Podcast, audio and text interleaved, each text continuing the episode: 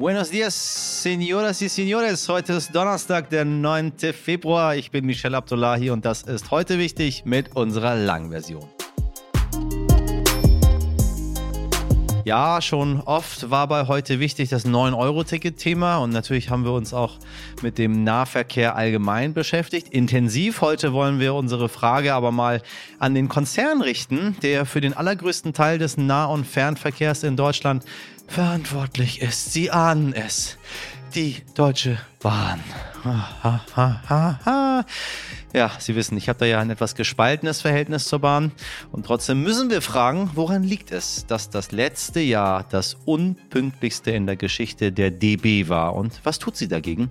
Wen könnte man da besser fragen als die Deutsche Bahn selbst. Deshalb spricht mein Kollege Dimitri Blinski, ja, nicht ich, gleich mit dem Konzernsprecher der Bahn Achim Stoss. Außerdem berichten wir erneut über die schweren Erdbeben in Syrien und der Türkei. Es sind furchtbare, grausame Bilder, die da jeden Tag eintrudeln und die Todeszahlen steigen kontinuierlich an.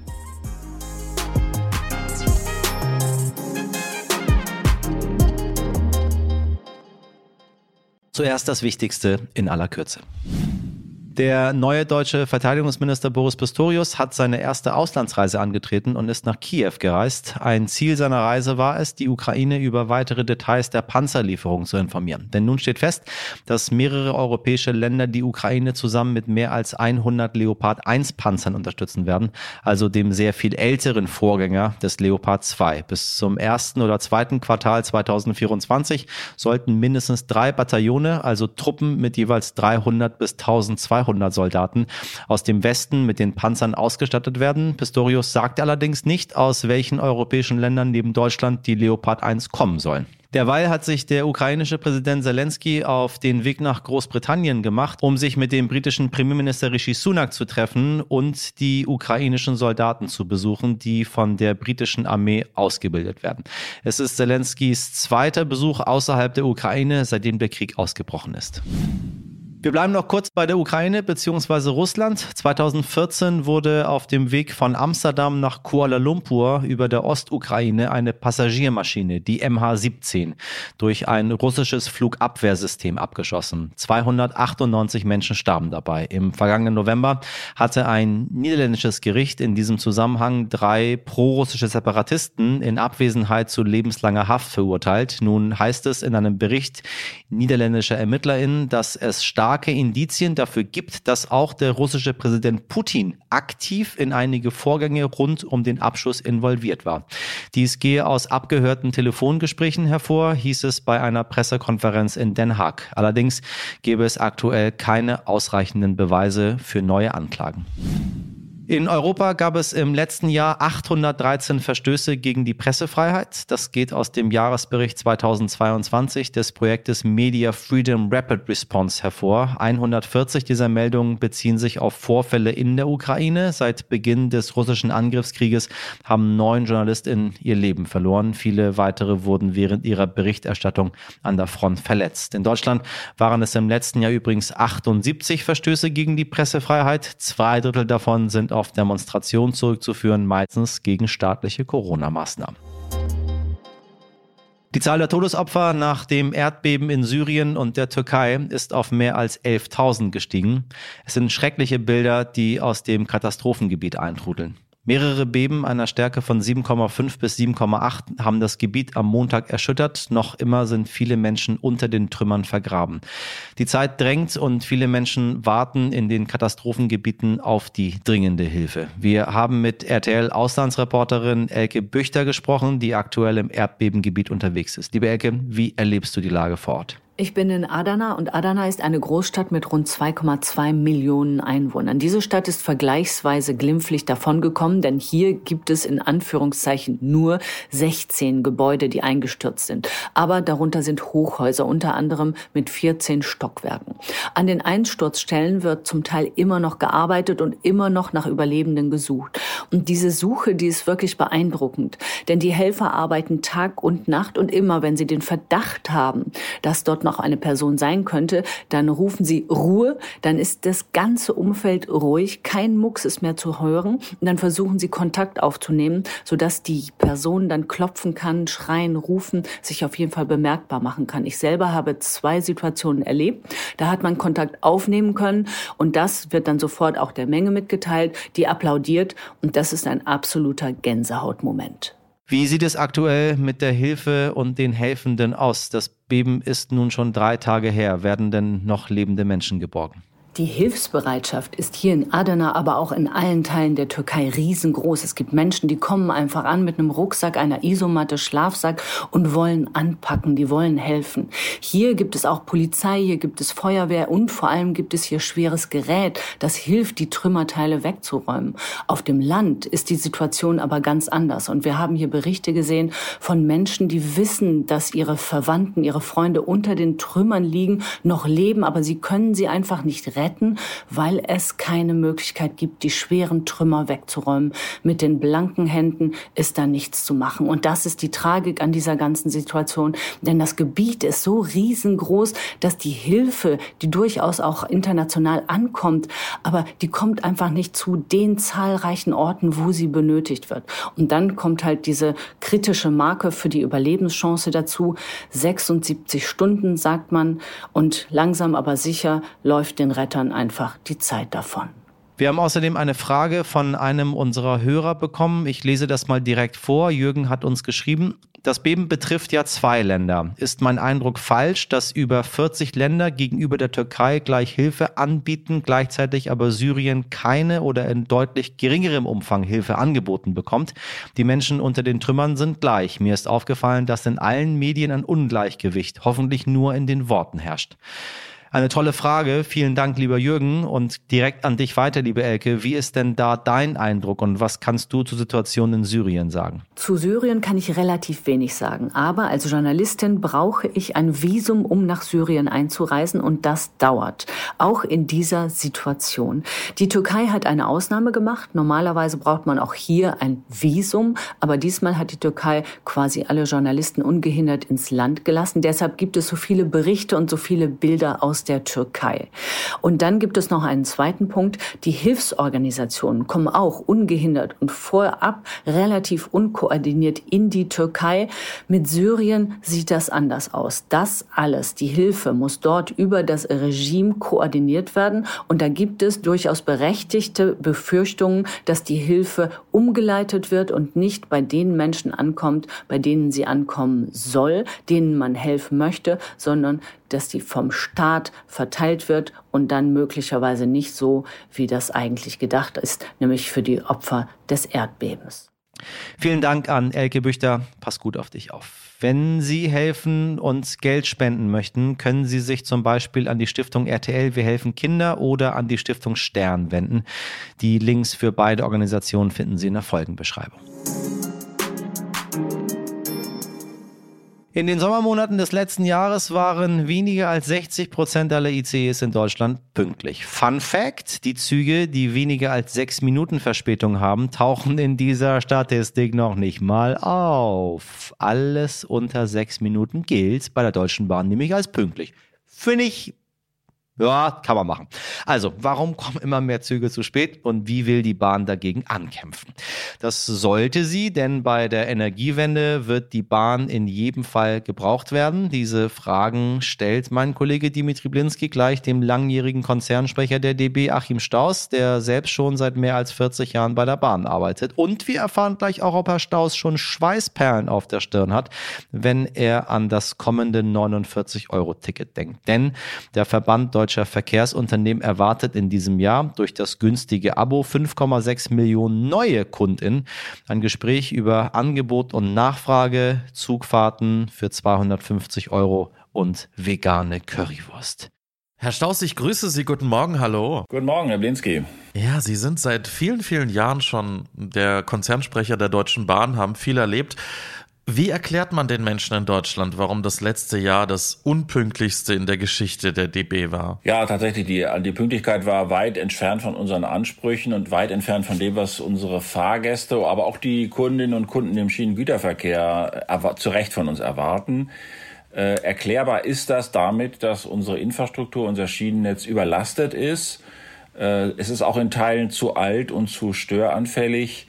Und ähm, wir haben eben auch im vergangenen Jahr gemerkt, ähm, dass ähm, wir nicht mit dem normalen Bauprogramm weiterkommen, sondern beim Bauen umsteuern müssen. Es gibt kein Weiter so. Wir haben uns im letzten Jahr entschieden, äh, eine Generalsanierung zu starten der am stärksten belasteten Korridore in Deutschland. Was bedeutet das jetzt ganz konkret? Ähm, können Sie da ein paar Projekte nennen, die Sie jetzt angehen? Ja, gerne. Wir haben, sag mal, die Philosophie war früher, äh, dass wir auch in Absprache mit dem Bund, der ja in der Regel die Baustellen finanziert bei der Bahn, wenn es um Neubau, um Ausbau, aber auch um Ersatzinvestitionen geht, dass wir mit dem Bund eben vereinbart haben, dort wo etwas dran ist, äh, wird aus irgendeinem Fördertopf dann finanziert, gebaut, dann gibt es Einschränkungen der Infrastruktur, Umleitungen, Sperrungen und dann kann, da dauert es manchmal gar nicht lange, bis die nächste Baustelle wieder ansteht. Das wollen wir durchbrechen und im Schulterschluss mit dem Bund werden ab 2024 einzelne Korridore definiert, die dann komplett gesperrt werden. Also das ist schon eine radikale Maßnahme zu sagen, zum Beispiel 2024 zwischen Frankfurt und Mannheim fahren keine Züge auf der normalen Strecke, die wird komplett gesperrt. Alle Arbeiten, die nötig sind, werden durchgeführt und nicht nur die, die jetzt in diesem Jahr dran gewesen wären, sondern auch die, die eigentlich vielleicht erst zwei, drei Jahre später ähm, soweit gewesen wären. Äh, das wird dann alles in einem Mal gemacht und die, gleichzeitig wird die Streckenkapazität auch erhöht. Das heißt, wenn die Strecke dann nach fünf Monaten wieder freigegeben wird, ist sie nicht nur durchsaniert, sondern sie ist über viele Jahre baufrei und sie hat eine höhere Kapazität. Das ist so die Grundphilosophie der Korridorsanierungen. Und äh, damit beginnen wir 2024. Wir nutzen aber dieses Jahr 2023 schon dazu, ähm, Umleitungsstrecken zu ertüchtigen. Und ja, dann geht's weiter. Jedes Jahr werden ein, zwei Korridore dazukommen. Für 2025 haben wir schon die wichtige Verbindung Hamburg-Berlin definiert und auch Emmerich-Oberhausen. Und so geht's dann weiter. Wenn man sich anschaut, was in den letzten Jahrzehnten so passiert ist, dann fällt auf, es wurden auch Schienen stillgelegt. Ähm, man sagt, etwa 16 Prozent des Schienennetzes der Deutschen Bahn wurden in den, in den, letzten Jahren stillgelegt. Stattdessen wurden dann eben auch Strecken, wie Sie sagen, ja, Hamburg-Berlin zum Beispiel auch ausgebaut oder auch Köln-Frankfurt. Das sind natürlich ganz tolle Schnellfahrstrecken und da kommt man schnell voran. Würden Sie aber sagen, trotzdem in der Vergangenheit, man hat die Regionen so ein bisschen im Stich gelassen? Äh, das sehe ich nicht ganz ganz so. Äh, es ist allerdings richtig, dass Strecken stillgelegt wurden. Seit der Bahnreform ist das Netz geschrumpft. Das äh, ist jetzt gestoppt. Das wird nicht mehr passieren.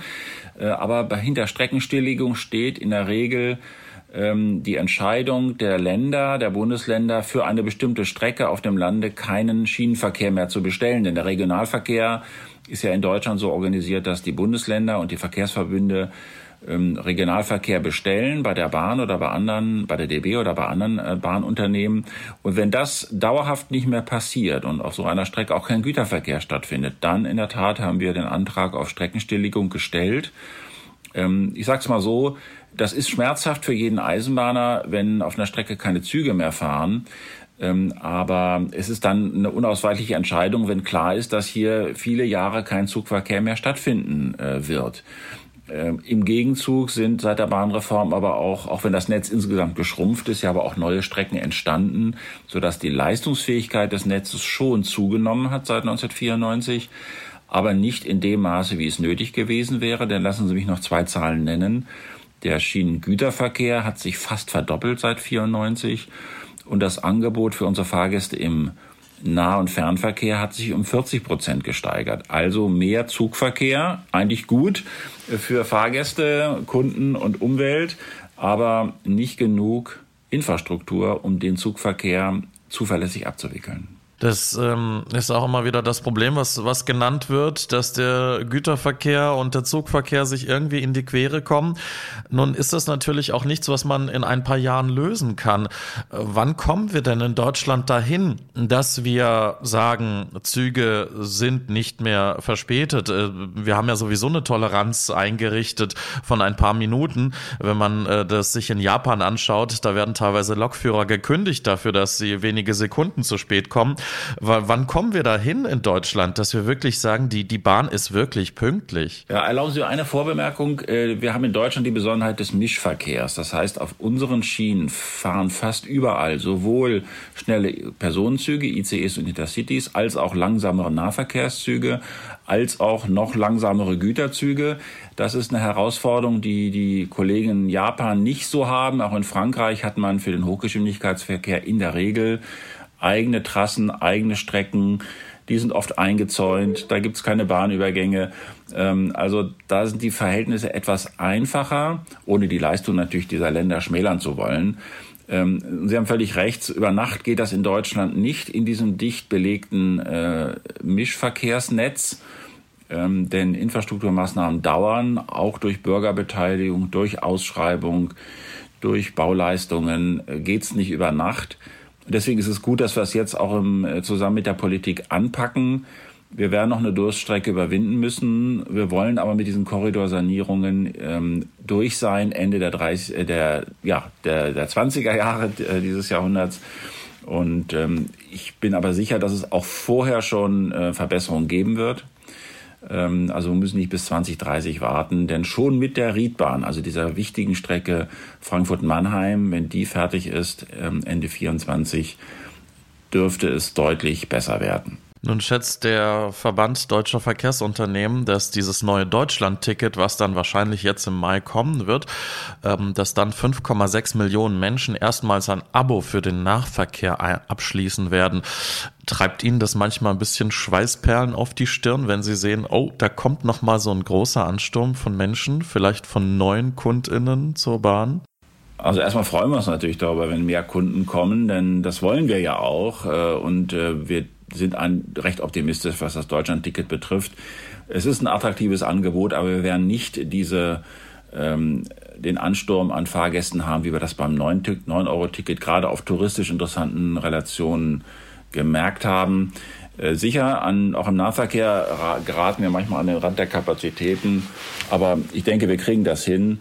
Äh, und das ist ja auch wirklich eine Chance, äh, Menschen für den klimafreundlichen Nahverkehr zu gewinnen, die vielleicht äh, in den letzten Jahren eher Auto gefahren sind. Also da bin ich optimistisch. Wir freuen uns auf das Deutschland-Ticket. Wir sind auch startklar und haben ja auch sehr viel Geld in die in neue Nahverkehrszüge investiert in den letzten Jahren 800 Millionen. Euro. Äh, und wer unterwegs ist draußen im Land im Nahverkehr, wird merken, die Züge sind länger geworden. Wir haben viel Doppelstockzüge mittlerweile, die ein höheres Platzangebot bieten. Klar, es kann bei schönem Wetter, bei Ausflugsstrecken dann auch mal voll werden.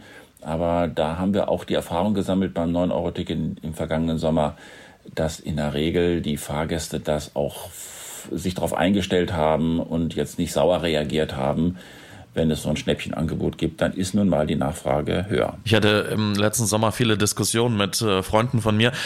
Ich fahre selber eher mit dem ICE dann zwischen Köln und Berlin und dann eben in den jeweiligen Städten habe ich dieses 9-Euro-Ticket genutzt. Das war wirklich sehr praktisch. Aber ich hatte eben Leute, die hier zwischen dem Rheinland und dem Ruhrgebiet gependelt sind und die haben gesagt, es war, es war wirklich eine schlimme Zeit. Die Züge waren heillos überfüllt, verspätet, ausgefallen. Die Schaffner waren überfordert äh, und genervt von dieser Gesamtsituation und die haben gesagt, äh, Gott, wann ist endlich dieses Ticket wieder vorbei? Und es ist eine ganz absurde Situation. Wir wollen eigentlich alle umsteigen. Wir wollen die Leute dazu bewegen, dass sie vom Auto auf die Bahn umsteigen. Und dann tun sie es. Und dann sagen wir aber, um Gottes Willen, mit dem Ansturm haben wir nicht gerechnet und äh, bloß wieder alle zurück es ist doch auch eine absurde Situation. Also eigentlich wollten wir das, was wir im letzten Sommer erlebt haben, wollen wir doch eigentlich als Dauerzustand. Wir wollen doch die Menschen in die Züge bringen, oder? Ganz klar. Und man muss aber auch ähm, sagen, dass das 9-Euro-Ticket ja auch ein Experiment war, ein Versuch, der erfolgreich war, wie ich finde, der aber auch zu einem Kundenansturm geführt hat, der für unsere Mitarbeiterinnen und Mitarbeiter oft auch an die Belastungsgrenze ging. Und nochmal, wenn das Deutschlandticket jetzt 49 Euro kostet, wird sich das anders darstellen. Wir werden mehr Kunden haben. Aber es ist ja vor allem dadurch, dass es als Abo konzipiert ist, ähm, auch ein Angebot für Pendlerinnen und Pendler, äh, günstiger Bahn zu fahren, sie zu entlasten und das ganz, der ganz große Vorteil, wie ich finde, die Einfachheit des Tickets. Also die, unsere Kunden, für viele war ja es auch eine Barriere, Züge zu nutzen im Nahverkehr, weil man sich nicht so ganz sicher war, wenn man, ähm, äh, wenn man nicht gerade versierter Bahnkunde ist und ist in einer fremden Stadt, steht vor einem Fahrkartenautomaten, das hat, glaube ich, jeder schon mal erlebt und man sieht dann eine Wabenstruktur, verschiedenste Tarifzonen mit unterschiedlichen Kinderaltersgrenzen und bestimmte Zeiten, in denen man dann noch jemanden mitnehmen kann. Und das ist in jeder Stadt, in jedem Verkehrsverbund anders. Nein, das ist alles Vergangenheit, wenn man mit diesem ganz einfachen Ticket einfach Zug fahren kann. Man steigt ein, man kann in ganz Deutschland Nahverkehrszüge benutzen, man kann überall Anschluss U-Bahnen, Straßenbahnen, Busse nutzen. Diese Einfachheit des Tickets ist ein ganz, ganz großer Vorteil. Und der bleibt ja erhalten und der macht das Bahnfahren dann leichter, auch für die, die bisher vielleicht noch im Auto gesessen sind. Aber kann man das noch, kann man das sagen? Äh, werden diese 5,6 Millionen Menschen, wenn die tatsächlich regelmäßig dann im Regionalverkehr unterwegs sein werden, äh, kriegen sie als Bahn diese Menschen untergebracht, dauerhaft? Ja, wir haben es ja beim 9-Euro-Ticket auch in der Regel geschafft, auch wenn es dann oft sehr eng wurde.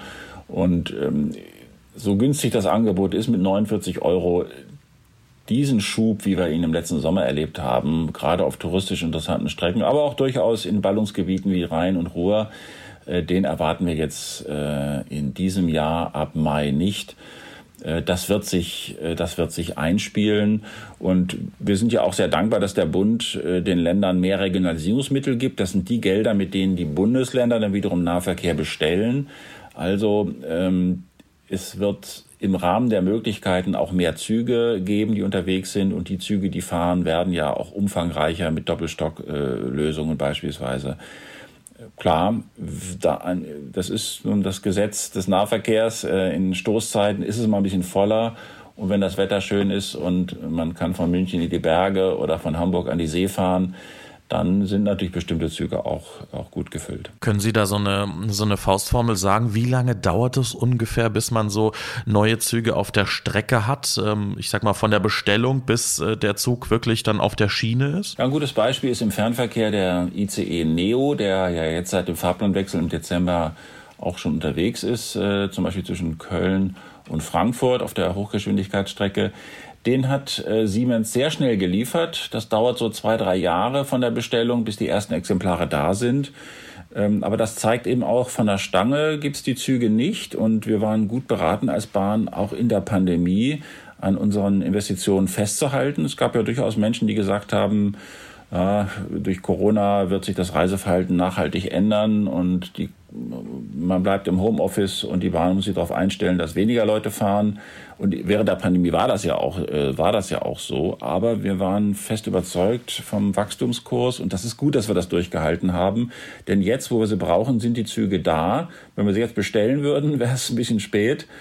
Ähm, und wir haben ja gemerkt, zum Beispiel im Weihnachtsverkehr, dass die Fahrgastzahlen ähm, vergangenes Weihnachten höher waren als vor der Pandemie zu Weihnachten.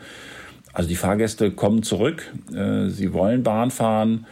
Äh, Im Geschäftsreiseverkehr sind es noch nicht wieder alle, die wieder zurückgekommen sind, aber bei den Privatreisenden ist das so und äh, gut, dass wir jetzt diese neuen Züge haben, die ja auch mehr Sitzplätze bieten, wie zum Beispiel der neue ICE 4 mit zum Teil über 900 Plätzen. Ich muss auch sagen, ich bin äh, sehr dankbar dafür, dass der, der Fahrplan dann auch nicht zusammengestrichen wurde. Wie gesagt, ich pendle zwischen äh, Berlin und Köln relativ regelmäßig und der Zug ist im Stundentakt unterwegs gewesen, egal wie viele Menschen da drin saßen, auch während der Pandemie. Was man sich aber anschauen muss, sind natürlich auch die Preise. Also ich persönlich versuche immer irgendwie einen Sparpreis zu erwischen, dann geht das Ganze. Wenn wir uns aber die Normalpreise anschauen auf der Strecke Köln-Berlin, dann sind wir für eine Hin- und Rückfahrt nächste Woche zum Beispiel bei etwa 250 Euro. Mit der Bahncard 25 sind es dann immer noch so 190. Da stellt sich am Ende eigentlich die Frage, fahre ich jetzt mal schnell nach Köln oder fliege ich im Sommer nach Mallorca? Also bei so einem, bei so einem regulären Normalpreis äh, für, für die Hin- und Rückfahrt, äh, das ist ja wirklich vergleichbar mit einem Flug innerhalb Europas in den Urlaub. Wobei die Normalpreise, die Sie ansprechen, ja kaum, von kaum einem Kunden wirklich bezahlt werden. Denn wer zum Beispiel, wie Sie jetzt öfters zwischen Köln und Berlin fährt, der wird sich ja überlegen, ob eine Bahncard sinnvoll ist. Und da haben Sie ja immer mit der Bahncard 50 den halben Preis, auch wenn Sie zu Spitzenzeiten wie sonntagsabends oder freitagsnachmittags fahren. Ähm, ich glaube, was die Preise betrifft, müssen wir uns nicht verstecken. Wer, wer sich festlegen will auf eine bestimmte Zugverbindung, kann ja durch eine frühe Buchung auch wirkliche Schnäppchen machen, auch auf sehr langen Distanzen. Ähm, Geschäftsreisen haben ihre Rabatte. Die Bahncard hatte ich schon angesprochen. Wer nicht so oft fährt, ist mit der Bahncard 25 auch gut bedient, äh, die ja sehr preiswürdig ist. Also wir hatten jetzt nicht den Eindruck, und das zeigen auch die Kundenbefragungen, dass jetzt das Preisniveau die Menschen davon abhält, Bahn zu fahren. Zumal wir ja vor einigen Jahren durch die Absenkung der Mehrwertsteuer auf Fernverkehrsfahrkarten auch nochmal eine deutliche Preissenkung hatten. Da müssen wir uns, glaube ich, nicht verstecken. Und der Vergleich mit Flügen, ja, der ärgert uns dann manchmal, gerade wenn es Flüge ins Ausland ist, sind. Denn da sollte man auch immer im Hinterkopf haben, ganz abgesehen, ganz abgesehen vom Umweltgedanken, dass man bei Flügen ins Ausland äh, zum Beispiel keine Mehrwertsteuer bezahlt, während man das bei einer Fernfahrkarte ja immer noch tut.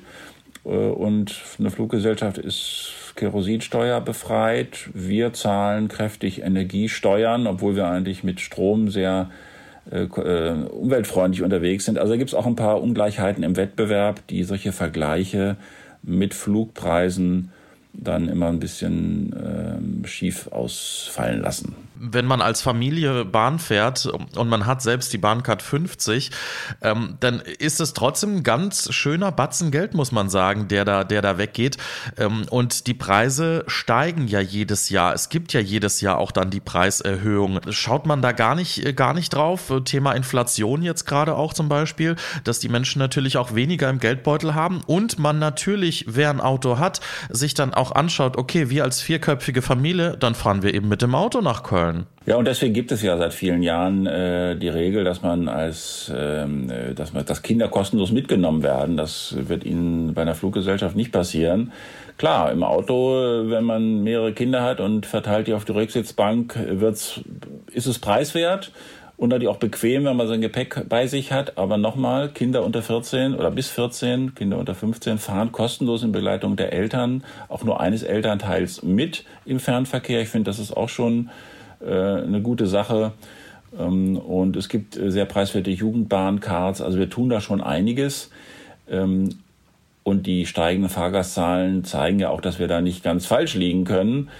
Aber Sie werden natürlich immer Beispiele finden, ähm, je nachdem, wo man auch hin will. Hat der Ort einen Schienenanschluss? Wie oft muss ich umsteigen, wo die Autofahrt dann mal bequemer ist? Aber Generell stehen die Zeichen ganz klar in Richtung Bahnfahrt. Wir merken das auch bei in unseren Kundenbefragungen, dass sich viele Menschen bewusst für die umweltfreundliche Bahnfahrt entscheiden, auch wenn sie vielleicht etwas länger dauert als die Autofahrt. Und vom Sicherheitsaspekt möchten, sollte man vielleicht auch nochmal reden. Äh, das ist ja auch ein ganz entscheidender Faktor für viele Menschen, äh, weil sie mit der Bahnfahrt eben auch sicherer unterwegs sind als mit dem Auto. Nun hat sich vom Veganuary einiges durchgesetzt bei Ihnen im, im Bordbistro. Es gibt zum Beispiel auch die vegane Bolognese. Ist das jetzt so, ja, die neue Bahn, die wir da so erleben, auch im Bistro? Wir merken natürlich eine Änderung des, äh, der Erwartung unserer Kundinnen und Kunden. Deswegen äh, gehen wir auch darauf ein, was nicht heißt, dass wir jetzt Fleischgerichte von der Karte äh, streichen, sondern wir erweitern das Angebot. Das kommt sehr gut an äh, ist im Trend, ähm, aber es gibt auch immer noch die Currywurst, äh, die aus Fleisch produziert wurde. Herr Staus, vielen lieben Dank Ihnen. Gerne. Danke an Achim Staus und meinen heute wichtigen Kollegen Dimitri Blinski. Heute nicht ich. Es ist über 84 Jahre her und ich rieche immer noch die frische Farbe. Na, wissen Sie schon, worum es geht? Ein unsinkbares Luxusschiff, das einen Eisberg rammt, 1500 Menschen, die in den Tod gerissen werden. Vor 25 Jahren hat James Cameron den Untergang der Titanic verfilmt und aus der historischen Katastrophe von 1912 einen Kultfilm gemacht, den ich damals, so ich mich erinnere, ganz alleine im Kino geguckt habe, weil keiner mit wollte. Glaube, das haben ganz viele gemacht. Keiner hat sich getraut zu sagen, dass er oder sie mit will in den Film. Ja, die Liebesgeschichte zwischen Jack und Rose brachte Millionen zum Weinen. Genau in dem Moment, als Leonardo DiCaprios Hand langsam im Ozean versank. Genau dieser Augenblick wurde vielleicht zur größten Filmkontroverse überhaupt. Musste Jack wirklich sterben oder hätte er auch auf der Tür Platz gehabt, die Rose am Ende gerettet hat? Die zwei, um die es geht, haben sich bisher eigentlich immer ziemlich zurückgehalten. Leonardo DiCaprio hat in einem Interview nur die Arme verschränkt und gegrinst. I have no comment. Kate Winslet alias Rose allerdings hat erst kürzlich ihr Schweigen gebrochen und gesagt, sie glaube zwar, Jack hätte mit auf die Tür gepasst, das Konstrukt wäre aber nicht stabil genug gewesen, um beide zu retten. In einer Spezialdokumentation hat James Cameron die Szene nun noch einmal nachstellen lassen mit zwei Stuntleuten und in vier verschiedenen Varianten. Und jetzt halten Sie sich fest, liebe Zuhörer, ja, Jack hätte überleben können. Es gibt allerdings zwei große Abers. Sie hätten beide sitzen müssen und Rose hätte ihm die Schwimmweste geben müssen. Und James Cameron hat dazu eine ganz klare Meinung. Jack wäre das Risiko, Rose in Gefahr zu bringen, niemals eingegangen. Ab heute können Sie sich das alles noch einmal selber ansehen. Der Film kommt heute noch einmal technisch aufgemotzt in die Kinos. Und ich tippe mal, er funktioniert genauso gut wie damals.